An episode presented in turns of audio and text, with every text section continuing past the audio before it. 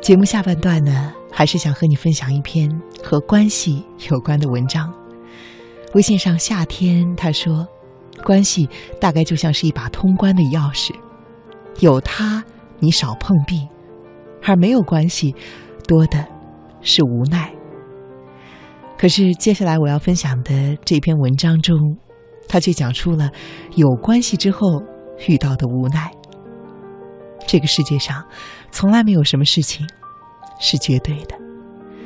这篇文章的作者叫做巫小诗，文章的题目是：能够自己解决的事情，请你不要去找熟人。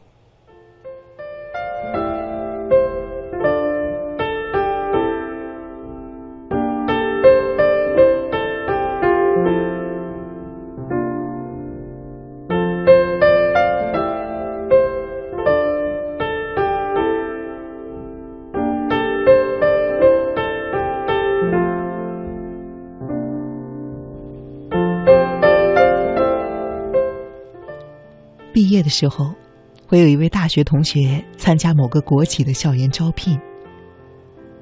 其实他个人非常的优秀，拿到 offer 的难度并不大。可是，在快放榜的时候，他的父母不放心，害怕他考不上。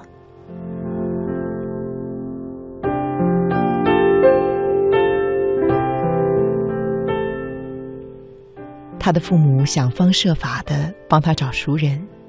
最后找到了单位一位人事部门的工作人员，大包加小包的去给他送了礼。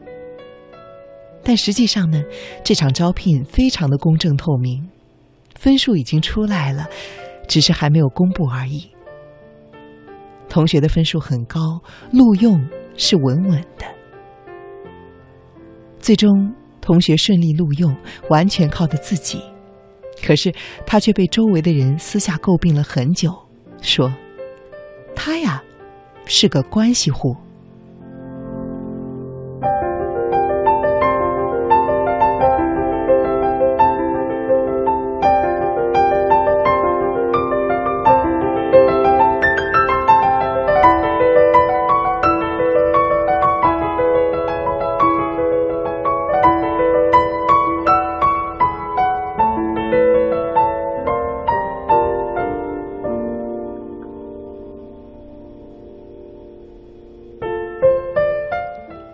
有一位学妹，暑假去北京实习，住房没有着落，本来打算通过租房中介来找。学妹的母亲非说在北京有个熟人，不用花中介那个冤枉钱。其实，这个熟人只是母亲在高中时候的一位老同学，跟租房行业也搭不上关系。可是，在母亲的坚持下，学妹的租房大事儿。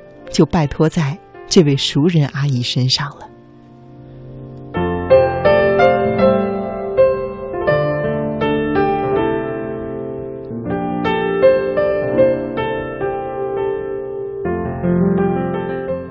学妹去北京的时候，自己的行李很多，还给阿姨捎了一大堆的特产。阿姨帮她相中的房子是阿姨朋友的闲置房，她说。本来呀，都快租出去了，我特意的让他留给你的。可是，这个小房子又是什么样子的呢？离单位不太近，环境不太好，价格也不太便宜，是一个如果跟着中介去看房会被一口否决的房子。学妹有些尴尬。私下的问母亲的意思，母亲说：“哎呀，特意麻烦人家找的，还特意给咱们留下的，就租了吧。”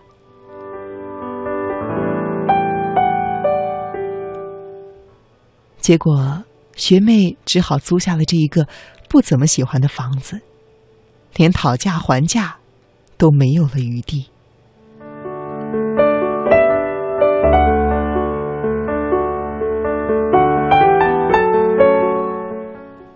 很多你本来可以自己解决的事情，因为找熟人，原本平等的关系变得低人一等，原本顾客至上的买卖交易变得迁就和隐忍。即使没有帮上忙，只要开了口，就亏欠了这个人情，甚至在很长的一段时间里，都会有遭人诟病的风险。原则也好，价钱也罢，在熟人面前，都不适合谈起。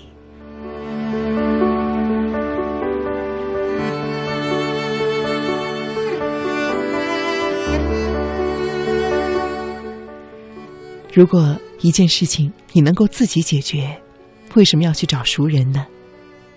没错，为了省钱、省事儿、省时间，我们找了太多次的熟人。